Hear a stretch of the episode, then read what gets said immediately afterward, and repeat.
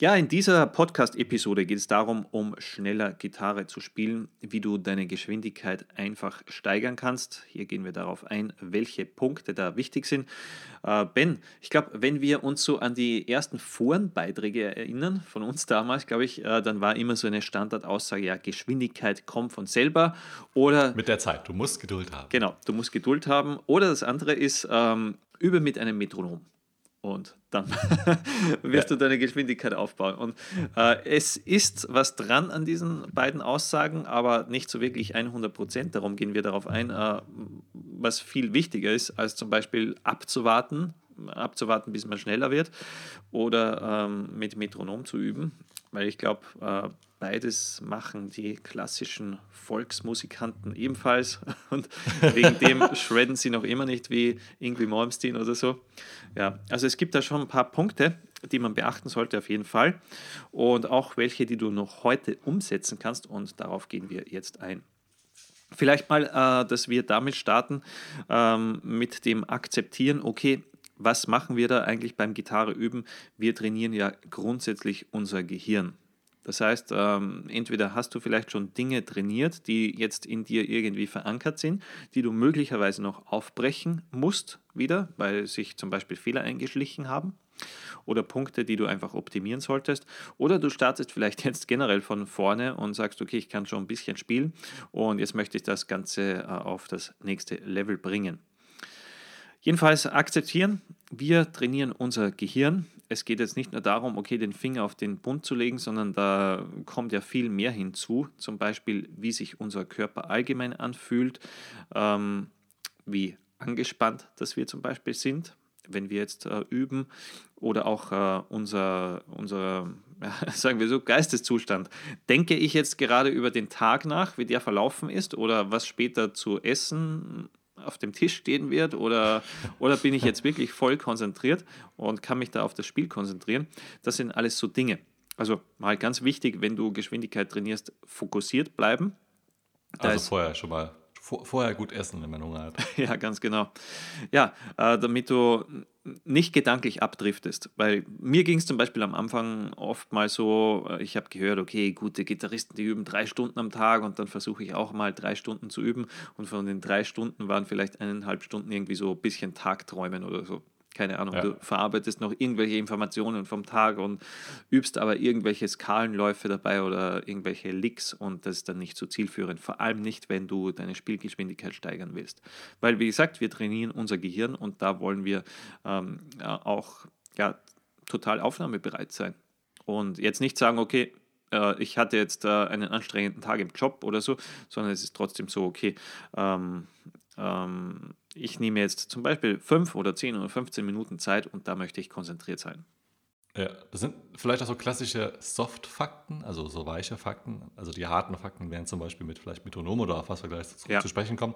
Aber es sind vielleicht so Soft-Fakten, wo viele auch nicht eingehen, oder? Also zumindest liest man das seltener, obwohl das eigentlich so die Voraussetzung ist. Also gerade erstmal das Verständnis zu bekommen, okay, man trainiert das Gehirn oder auch dann die, die einzelnen Be Bewegungsabläufe, also die die Finger und dass man überhaupt erstmal konzentriert ist, weil das Thema Geschwindigkeit trainieren ist schon ein höchst konzentrationsforderndes Ding, was man äh, nicht unterschätzen sollte. Und da muss man oder sollte man nicht nebenbei Fernsehen gucken, wie das vielleicht manche noch äh, machen. Ja. So, und, oder eben noch äh, irgendwie die Gedanken vom Tag mitschleppen oder vom, vom, von der letzten miesen, keine Ahnung, was man auch immer hatte von, von letzten miesen ähm, Erfahrungen. Das muss man für diese Zeit auf jeden Fall mal wegstecken. Und, dann vielleicht vorab auch gesagt, lieber weniger von dem machen, dafür aber regelmäßiger. Also mit weniger meine ich jetzt nicht, wie Chris gerade schon gesagt hat, irgendwie eine, also schon eine Stunde Speedtraining ist eigentlich, ähm, ich glaube, es schafft niemand. Also wirklich, wirklich. Ja, weil wirklich dass du da eine Stunde so hochkonzentriert daran denken kannst, also das ist wirklich ja. ja. Da bist du ein Top-Performer. ja, genau. Also schon fünf Minuten ist extremst anstrengend am Stück. Ähm, schon danach würde ich dann irgendwann mal eine Pause machen. Also wenn man es so auf eine halbe Stunde bringt und das dann vielleicht zwei bis viermal in der Woche, was also viermal schon ziemlich viel, aber ähm, eine halbe Stunde mit äh, zwei, drei Unterbrechungen, das ist schon, das ist schon eine gute Leistung. Also das vielleicht mal so als Erwartungshaltung. Genau. Weil, äh, falls du dich jetzt gerade fragst, ja, aber gut, ich möchte ja zumindest eine Stunde am Tag üben, dann heißt es nicht ja eine Stunde am Tag Speed Training, sondern dann übst du eben andere Dinge, zum Beispiel Rhythmik oder du übst an einem Song oder vielleicht Improvisation und so weiter, damit äh, ja, du auch deinem Gehirn wieder die Zeit lässt, da das Ganze zu verarbeiten, was du da trainierst. Genau. Und vielleicht, weil du hast vorhin gesagt, Chris, ja, gute Gitarristen üben drei Stunden. Ich kenne auch noch so die Aussagen von, keine Ahnung, Steve Vai und was man so gelesen mhm. hat. Ob das stimmt, keine Ahnung aber so vier bis zehn Stunden am Tag üben äh, und dann vielleicht eine Stunde Speedtraining oder zwei oder was auch immer. Jetzt muss man allerdings auch hier unterscheiden, was man häufig ja vergisst. Das sind Profimusiker, das heißt, die machen den ganzen Tag nichts anderes als Gitarre spielen. Die müssen morgens nicht in der Bahn oder im Auto sitzen und auf Arbeit fahren und dann kommen die gestresst am Abend nach Hause, müssen vielleicht um ihre Familie kümmern. Also Familie haben die vielleicht auch, aber die haben diese acht Stunden am Tag, wo man sonst arbeitet oder wo du auf Arbeit gehst, weil du bist ja kein Profi, du bist Hobbygitarrist und du willst es auch nicht unbedingt werden. Äh, das heißt, da passiert ja so viel in dieser Zeit, wo du gar nicht mehr unbedingt die Energie aufbringen kannst, so weit, äh, so, so lang am Stück zu üben. Also da muss man definitiv mal dran denken und das differenzieren, dass das bei den Profimusikern was anderes ist. Und das ist vielleicht auch so ein Punkt, ich will jetzt nicht zu sehr abschweifen, aber das ist so ein Punkt, wo wir zum Beispiel, also Chris und ich, ich uns noch viel besser hereinversetzen können in dich, wenn du eben einfach noch normal deine Arbeit hast und dann dein Hobby äh, so lebst mit der Gitarre, weil wir das auch für viele, viele Jahre gemacht haben und ähm, nach wie vor auch mit diesen Personen, mit unseren Schülern sehr eng in Verbindung sind und da auch nicht die Sichtweise verlieren, wo vielleicht ein irgendwie Malmsteen, also er garantiert, so, so, so, äh, so ähm, hochnäsig, wie er manchmal rüberkommt, äh, oder vielleicht auch ein Paul Gilbert oder ein Steve Vai, wo die vielleicht schon gar nicht mehr so in dieser Richtung denken, weil die schon seit so vielen Jahrzehnten einfach ihr musikalisches Ding leben. Ja, oder teilweise sind ja das Leute, die noch nie einen klassischen Job hatten. Keine Ahnung, ja, die ganz einfach mit 15 oder so oder noch früher zur Gitarre gegriffen haben und keine Ahnung, mit 18 dann schon in einer bekannten Band waren oder einen Welthit geschrieben haben. Ja, stimmt. Ich glaube, irgendwie Malmsteen war da mit, mit 17, 18 oder schon so bei, bei, ähm, bei Mike Warney, oder? In den USA. Ja, ja, genau, stimmt. Und hat er nicht schon ziemlich früh auch bei Alcatraz? Äh, Alcatraz, genau, nicht Rainbow, sondern Alcatraz, genau, gespielt. Ja, richtig. Also, genau. Das, ähm, ja, also ist auf jeden Fall ein wichtiger Punkt, den sollte man, solltest du nicht vergessen. Ja, genau. Also ja, aufpassen, von wem man Ratschläge annimmt. Und man muss aber auch dazu sagen, es gibt äh, durchaus Leute, Profis, die bei weitem nicht so viel spielen. Weil ich glaube, ähm, zuletzt mal, dass ich eine Aussage auch von Rusty Cooley wo gelesen habe, der technisch auf extrem hohem Level spielt, der auch meinte, ja, so circa eine Stunde am Tag konzentriert. Und äh, man muss ja auch daran denken, okay, äh, es sind auch nicht mehr die 80er, wo zigtausend Leute zu einem Konzert gekommen sind oder so, sondern es gibt ja schon äh, heute viele Gitarristen, die sich um Social Media kümmern müssen und ja, da in irgendeiner Art und Weise einen Mehrwert stiften oder die vielleicht, ähm, keine Ahnung, auf irgendwelchen Trade-Shows für Gitarrenfirmen unterwegs sind und die da quasi auch einen Job ausleben auch wenn es mit Musik zu tun hat, aber jetzt nicht direkt nur Gitarre spielen. Von dem her ist es auch nicht so, dass, dass die aktuellen oder sagen wir vielleicht modernen Profis jetzt auch nur acht oder zehn Stunden am Tag spielen und da einen Manager haben, der den Rest regelt, sondern viele machen eben da auch ganz klassische ja, Büroarbeiten oder so, muss man auch dazu sagen. Ja. Ja, also wir wissen. Leider, wir, leider sind nicht mehr die 80er, oder? Ja, also, leider. Ist eigentlich echt schade. Ja, stimmt. Es, es wäre so. Ich äh, ja, hätte mich so in die Rolle gesehen. Schöne lange Haare und enge, tighte Jeans oder Leggings. Ach, das wäre geil gewesen, oder? Aber es hätte keinen GMP-Podcast gegeben. Stimmt, hätte vielleicht nur so Tapes gegeben oder so. ja, genau, die irgendwie so underground getradet werden. ja, genau. Ja, also wir haben schon mal gesagt, okay, wir trainieren unser Gehirn und äh, vor allem auch unser, und da kommen wir wieder auf diesen englischen Begriff, äh, Muscle Memory, was eigentlich viele Top-Gitarristen immer erwähnen. Muscle Memory ist das Muskelgedächtnis. Das heißt, ähm, unsere Finger wissen irgendwann automatisch, okay, wenn wir jetzt so einen Lauf spielen oder so eine Skalensequenz, wie oder wo müssen sich die bewegen, damit die, keine Ahnung, zum Beispiel auf 200 Beats per Minute das noch immer spielen können. Und das ganze Muskelgedächtnis trainiert man am besten extrem langsam, weil wenn du hier schlampig bist, dann werden sich diese Schlampigkeitsfehler auch ja, erkenntlich zeigen und du wirst die äh, in deinem Muskelgedächtnis auffinden. Äh, wenn du aber jetzt äh, das Gegenteil machst, das heißt, du übst extrem langsam und du konzentrierst dich, wie setzt du einen Finger auf die Seiten, wie viel Druck benötigst du, dass zum Beispiel die Seite ja, sauber erklingt oder der Bund sauber erklingt. Ähm, wie viel Druck ist da notwendig? Äh, Stichpunkt oder Stichwort äh, viel weniger als du denkst, also fast gar kein Druck, mit so wenig Druck wie möglich spielen. Und damit du das Ganze gut trainieren kannst, musst du wirklich extrem langsam üben. Und was ist da eigentlich extrem langsam?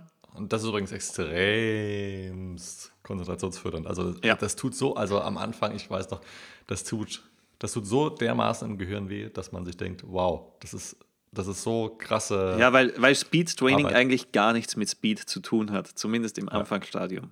Weil, ja, genau. weil du bist so langsam unterwegs und wie langsam zum Beispiel, wenn du es gut machen willst, konzentriert machen willst, vielleicht 40 Beats per Minute, also 40, das ist fast gar nichts, und dabei Viertelnoten spielen.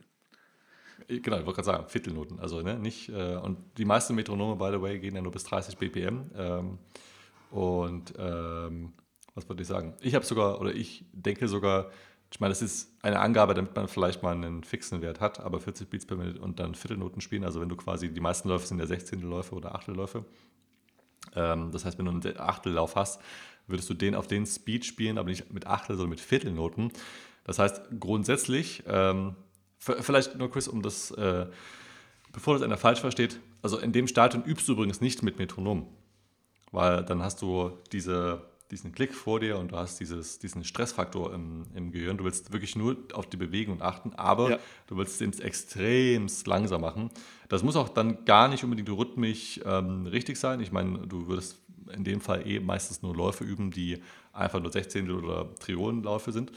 Aber du willst einfach so extrem langsam sein, dass jede kleine Bewegung von deinem Finger oder von deinem Plektrum du richtig im Gehirn mit verarbeiten und bewusst spüren kannst das ist so dieser, dieser Punkt, wo wir hier drauf, drauf eingehen wollen. Und das ist einer eigentlich mit der, für mich war es zumindest einer der Schlüsselmomente, was dann mein Speed auch verbessert hat, weil das ist für mich eigentlich so fast mit, das sind so die 20 Prozent, die, die 80 Prozent vom, vom Speed-Training eigentlich bewirken, meiner Meinung nach. Ja, genau. Und warum so langsam? Eben, weil du, du, du spürst, wie, wie viel Druck benötige ich jetzt, äh, um zum Beispiel den Ton zu klingen zu bringen oder äh, auch wie viel Wegstrecke nutze ich da. Das heißt, in meiner Greifhand ähm, ja, wie viele Millimeter oder Zentimeter, Zentimeter am besten nicht, ähm, hebt sich dein jeweiliger Finger wieder von der Seite. Ist das wirklich so wenig wie möglich oder ist das viel zu weit oder spürst du vielleicht irgendwo zu starken Druck? Äh, ich weiß zum Beispiel, bei mir ist es so eher, dass der kleine Finger der Greifhand wenn sich der von der Seite löst, dass der eigentlich mit viel zu viel Druck arbeitet. Also das ist, weiß ich, das ist so eine Schwäche bei mir und äh, ist mir auch ganz bewusst, daran arbeite ich.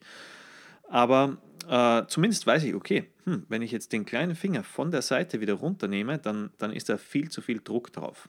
Also das könnte optimiert werden. Und das sind so Punkte, die du nur äh, selber kapierst und wahrnimmst, wenn du ganz langsam spielst. Oder auch, wie fühlt sich äh, generell dein Körper an? Also das kann sein, dass du jetzt mal, wenn du dich konzentrierst, mal spürst auf deiner Stirn, okay, meine Stirn, die ist irgendwie viel zu sehr angespannt. Oder meine Schultern, ich sitze jetzt gar nicht äh, richtig gut. Oder zum Beispiel, ich übe noch ohne Gitarrengurt und irgendwie brauche ich die beiden Hände auch, um die Gitarre beim Körper zu halten, also auch im Sitzen. Das ist äh, zum Beispiel sehr, sehr schlecht. Darum ist wichtig, auf die Körperhaltung achten. Wie sitze ich generell am Stuhl? Habe ich so eine Fußbank, wo ich die Gitarre abstelle oder, oder wo, wo die Gitarre einfach äh, dadurch besser platziert ist beim Körper? Nutze ich einen Gurt. Das heißt, ähm, ich benötige meine Hände nicht mehr, um das Instrument beim Körper zu halten. Und so kannst du viel, viel Druck rausnehmen, den du nicht haben solltest, und dadurch in weiterer Folge auch viel schneller spielen. Ja.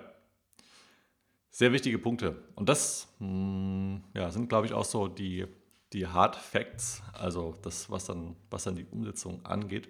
Jetzt kommen noch so ein paar Features hinzu, glaube ich. Ähm, nämlich zum einen, ich weiß nicht, Chris, ob du jetzt mehr dazu sagen wolltest, aber sonst Ähm, also vielleicht noch generell der, der Punkt eben mit diesem langsamen Üben. Wir haben jetzt ja einiges da äh, gesagt, zum Beispiel, wie viel Druck brauche ich, um, um den Ton sauber klingen zu lassen oder wie fühlt sich die Gitarre beim Körper an. Ähm, dann betrifft das auch die Schlaghand. Okay, wie, wie halte ich jetzt zum Beispiel mein Plektrum? Halte ich es irgendwie zwischen Daumen und Zeigefinger? Ähm, Brauche ich da recht viel Druck oder nicht? Ähm, wie viel Wegstrecke legt meine Schlaghand zurück beim, beim Schlagen? Wie ist da die Haltung? Habe ich da einen guten Winkel, um schneller zu spielen? Äh, oder halte ich mein Plektrum jetzt irgendwie äh, keine Ahnung, seltsamer, dass ich einfach nicht so schnell picken kann. Und das sind alles so Punkte, die du nur überprüfen kannst, wenn du wirklich extrem langsam übst. Und wenn du das machst, wirst du sehen, okay, dass du das ziemlich fehlerfrei in dein Muskelgedächtnis programmieren kannst. Und wenn du das mal dann paar Wochen, paar Monate so machst, dann wirst du sehen, okay, boah, irgendwie fühlt sich jetzt alles toll an. Äh, ich habe die ganzen Punkte, die am Anfang nicht so toll waren, alle optimiert ich merke, okay, das, das nutzt mir jetzt ab diesem Punkt wirklich was, weil du irgendwann kommst an den Punkt, wo du denkst, boah, es ist echt super, jetzt habe ich die ganzen Fehlerquellen ähm, ausmerzen können und es fühlt sich einfach viel besserer, viel lockerer an. Und dann beginnt quasi ein, ein nächster Step, wenn du das im Muskelgedächtnis verankert hast, dass du mal eben mit einem Metronom so richtig auf Speed übst, dass du mal rausfindest, okay, wo liegt jetzt deine aktuelle Höchstgeschwindigkeit, ähm, damit du dir das mal notierst. Du schaust dir an oder zum Beispiel, dass, dass du verschiedene Skalensequenzen dafür nutzt oder verschiedene Licks, äh, notierst dir auch welche und mit wie viel Beats per Minute du die spielen kannst und dann fangen erst so richtig die nächsten Speed-Strategien an. Aber bis dahin hast du quasi Vorarbeit zu leisten mit den ganzen Punkten, die wir hier in dem Podcast schon erwähnt haben. Und da ist vielleicht eben so eine Hauptaussage auch, weniger Anspannung generell im Körper führt zu mehr Spielgeschwindigkeit. Aber es sind da viele so kleine Untersteps, die wir schon besprochen haben, die du auf jeden Fall äh, jetzt und am besten heute noch in deinem Spiel starten solltest, optimieren solltest. Beziehungsweise da mal den Stein ins Rollen bringen. Und das hört sich jetzt so an, als ob man, keine Ahnung, mehrere Wochen Vorarbeit leisten muss und erst dann mit Metronom arbeiten soll. So ist es nicht. Das kann man auch mit mehreren Übungssessions oder auch in einer Übungssession vereinen. Wie das Ganze dann wirklich geht und auch eine Checkliste, die du dir am besten auf deinen Schreibtisch legst und so weiter und so fort. Das alles äh, bekommst du übrigens in unserem Kurs gezeigt, die Schnellspielen-Formel. Ähm, also falls du da noch mal das Ganze konkret wissen möchtest, genau. äh, mit Infos, ja. die über den Podcast hinausgehen. Zum, zum, zum Optimieren haben wir zum Beispiel dann auch noch den Beginner Shred Guide Volume 1, wo wir auch auf die ganzen Techniken eingehen, mit natürlich äh, genauen Demonstrationen vor Videos oder äh, auch in Fotos und so weiter, damit du das genau nachvollziehen kannst. Noch ein paar Features ähm, zu benennen, die außerdem auch noch wichtig sind. Also wir waren jetzt erstmal bei der ja, bei diesen Soft-Faktoren, also sprich erstmal bewusst werden, was wir hier eigentlich machen, Muskelgedächtnis, unser Gehirn trainieren und auch dieses, diese Thematik mit, ähm, dass man ähm, ja, Wegstrecke vermeidet und so weiter und so fort, also auch die, die Hardfakten. Und jetzt kommen noch so ein paar Dinge mit hinzu, die einfach immer gegeben sein sollten, die deine Trainingssessions noch effektiver machen. Und das ist zum Beispiel einmal das Ding, dass man immer mit einem Gurt übt und gleichzeitig dazu erwähnt auch noch mit einer Fußbank. Äh, warum mit einem Gurt üben? Weil sonst kann es sein, dass die Gitarre etwas zu tief hängt oder allgemein nicht gut an deinem Körper anliegt. Und mit einem Gurt stellst du sicher, dass wenn du dich mal hinstellst und du lässt einfach nur die Gitarre vor dir baumen, so sollte sie eigentlich auch ungefähr ähm, sitzen, wenn du im Sitzen übst. Und da hilft dir eben auch eine Fußbank, weil dann kannst du die Gitarre einfach quasi auf dein rechtes oder linkes Bein äh, nehmen, je nachdem, ob du Rechts- oder Linkshänder bist. Und ähm, was auch noch ein erleichterndes Ding ist, ist einmal einen Stuhl zu verwenden, der keine Armlehnen hat. Also die Armlehnen sind in der Regel immer im Weg. Das muss man nicht unbedingt haben. Hast du vielleicht selber schon mal gemerkt, wenn du einen hast. Also das fällt relativ schnell auf, dass das äh, nicht äh, ja, so das Gelbe vom Ei ist. Und was auch noch hinzukommen kann, ist eine ergonomisch geformte Gitarre, die vieles erleichtert. Es gibt zum Beispiel Gitarren, die, also gerade Les Paul-Modelle, fällt mir mal auf, die stechen so förmlich in den Bauch rein, weil die oftmals hinten nicht diese Einkerbung haben. Ich glaube, mittlerweile gibt es auch einige Modelle, die das haben, zum Beispiel ja. die PRS-Modelle, die ja auch irgendwo so Richtung Les Paul-Form gehen. Aber auch da vielleicht einfach nochmal hinterfragen. Jetzt übrigens nicht für die Leute, die jetzt so ähm, geargeil sind, okay, das ist jetzt eine neue Rechtfertigung, mir eine neue Gitarre zu kaufen. Also das wollen wir jetzt damit nicht aussagen. ähm, aber einfach doch mal die Frage stellen, okay, passt auch an, an, an der Stelle alles. Das, da muss jetzt nicht unbedingt direkt eine neue Gitarre her. Es hat auch schon mal ähm, einen großen Nutzen, wenn du dir einfach mal das mit dem Gurt, mit der Fußbank oder auch mit dem Stuhl mal überlegst, beziehungsweise das durchgehst und dann einfach nochmal die Frage stellst, okay, passt das mit der Gitarre? Ist der Hals so, wie ich mir ihn vorstelle oder stört es mich eigentlich schon seit Anfang an, dass ich mit dem Hals nicht spielen kann, weil er vielleicht lackiert ist und ich bleibe immer drauf kleben oder was auch immer der Fall sein kann. Das sind aber jetzt eher so die Dinge, die, die sollten stehen. Das ist meistens nicht so das Ausschlaggebende beim, beim Training. Das Ausschlaggebende ist wirklich diese, diese beiden Punkte, die wir vorab genannt haben, also diese, diese Soft-Faktoren, diese Hard-Faktoren. Und ja, ich denke, damit ist der Podcast auch soweit beendet. Es ist auf jeden Fall einige Gold Nuggets hier für dich, die, die du definitiv beachten solltest. Und ich denke schon mit der Folge, wenn du dir die nochmal anhörst oder wenn du dir Notizen gemacht hast, Daraus kannst du schon dir eine sehr schöne Speed Training Session oder Sessions zusammenstellen und auch deine Spielgeschwindigkeit verbessern. Und wenn du eben wissen möchtest, wie wir das dann umsetzen oder dass wir das quasi mehr oder weniger mit dir für dich umsetzen, dann schau mal in, die, in unseren Kurs in die ähm, Schnellspielformel oder auch in das Beginner Shred Guide. Dort lernst du mehr darüber, dort bekommst du das alles von uns gezeigt. Dann brauchst du dir keine Gedanken mehr darüber machen, dass du irgendwas falsch machst, sondern wir haben das da alles schon für dich notiert bzw. in Videos aufgezeichnet. Und damit sind wir auch am Ende vom Podcast. Wenn er dir gefallen hat, dann gib ihm gerne eine 5-Sterne-Bewertung. Und unsere Kurse, auch die genannten, findest du natürlich auf unserer Webseite gitarmasterplan.de. Viel Spaß, viel Erfolg, bleib gesund, bis zum nächsten Mal. Rock on. Rock on.